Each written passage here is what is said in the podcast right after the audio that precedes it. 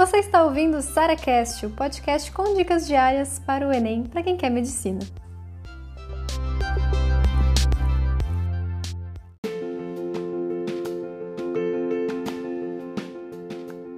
É possível estudar dois ou mais idiomas ao mesmo tempo? Isso é claro quando vocês têm essa dúvida, quando vocês estão estudando um idioma, e vocês pensam, cara, eu quero muito aprender o outro também, mas eu não sei se eu espero terminar esse aqui para depois começar o outro, porque se eu começar os dois ao mesmo tempo eu posso me confundir.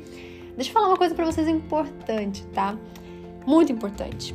Você só consegue se tornar poliglota quando você estuda mais de um idioma ao mesmo tempo tá? Não tem, não tem essa de terminar o idioma, não tem, não tem ninguém, eh, não sei de onde inventaram essa história de terminar o idioma, porque o idioma não termina, ele não tem fim. Mesmo quando você chega num nível avançado, sempre tem uma coisa para estudar, sempre tem uma palavra que você não sabe, sempre está aprendendo, entende?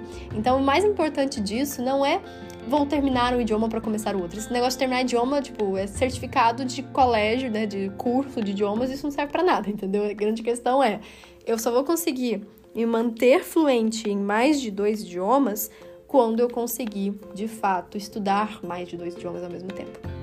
E, por exemplo, o que, que eu faria?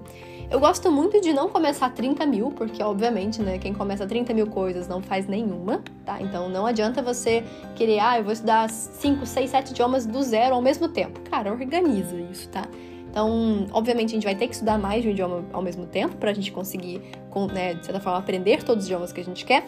Mas eu gosto muito da ideia de, beleza, estou estudando é, inglês, então meu foco é o inglês e eu posso começar outros idiomas paralelos que eu dou menos importância. Ou seja, você tem que escolher o idioma dominante que você está estudando naquele momento, tá certo?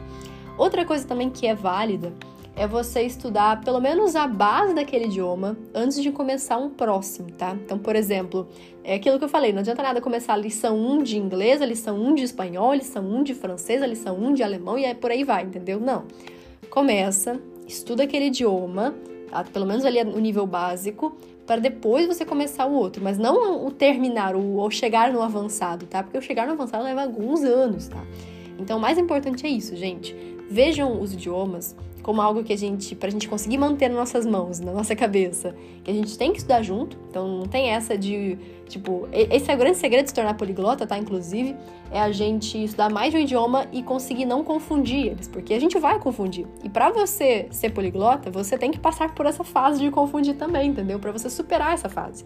Isso é super normal, inclusive. Eu sempre confundo um monte de coisa em inglês, em alemão, então é normal. E, por exemplo, você vai ter ali sempre uma ordem de idiomas que você domina. Então, por exemplo, o meu alemão, ele hoje ele é melhor que meu inglês, que é melhor que meu francês.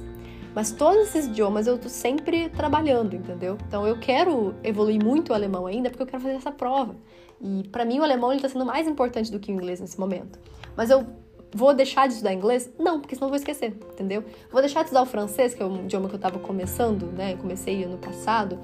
Não, por quê? Porque senão eu vou perder tudo que eu aprendi, entendeu? Então, por mais que meu estudo de alemão seja muito intenso, eu sempre dou uma olhadinha no francês, dou uma olhadinha no inglês, porque eles vão ser. É, é importante que eu mantenha eles e é importante também que eu supere essa fase de confusão, porque vai acontecer, mas você precisa disso para se tornar poliglota.